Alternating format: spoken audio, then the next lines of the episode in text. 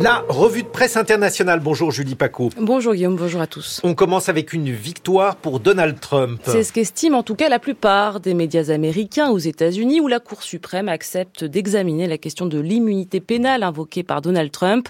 Les neuf magistrats, en majorité des juges conservateurs, examineront donc à partir du 22 avril prochain la question de l'immunité de l'ancien président et s'il est ou non à l'abri de poursuites judiciaires pour son rôle dans l'assaut du Capitole le 6 janvier 2021.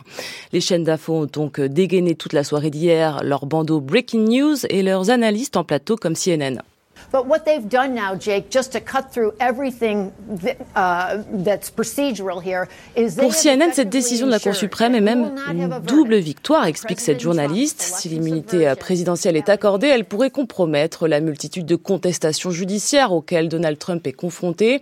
Et la décision de la Cour suprême repoussera pendant plusieurs semaines, voire plusieurs mois, son procès fédéral, compromettant ainsi sa tenue avant la prochaine présidentielle.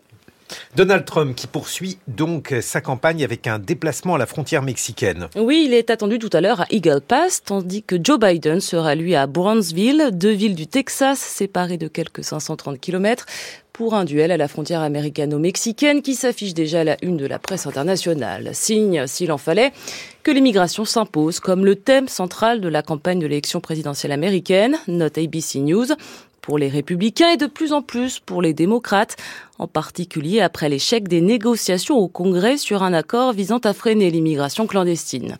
Érigeant la lutte contre l'immigration comme priorité absolue, les élus républicains du Congrès bloquent depuis trois semaines le vote d'une aide supplémentaire à l'Ukraine et Israël afin de contraindre le président Biden sur le sujet. Ces mêmes républicains qui ont donc dans le même temps et sous la pression de Donald Trump rejeté le mois dernier l'accord bipartite obtenu au Sénat sur une proposition de loi visant à durcir la politique migratoire, rappelle CNN. Cette visite de Joe Biden au Texas souligne donc sa vulnérabilité politique sur la question migratoire, analyse le Washington Post alors que les États-Unis enregistrent des niveaux records de migrants à la frontière mexicaine.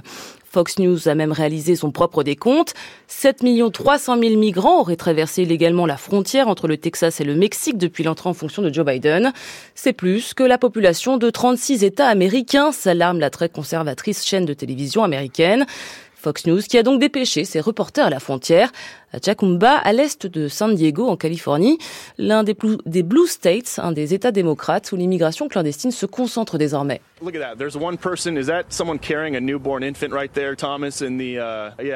pied d'une montagne rocheuse, le journaliste alarme de dizaines de migrants euh, illégaux qui descendent la vallée tandis que la caméra zoome d'un coup sur un petit groupe d'hommes et de femmes.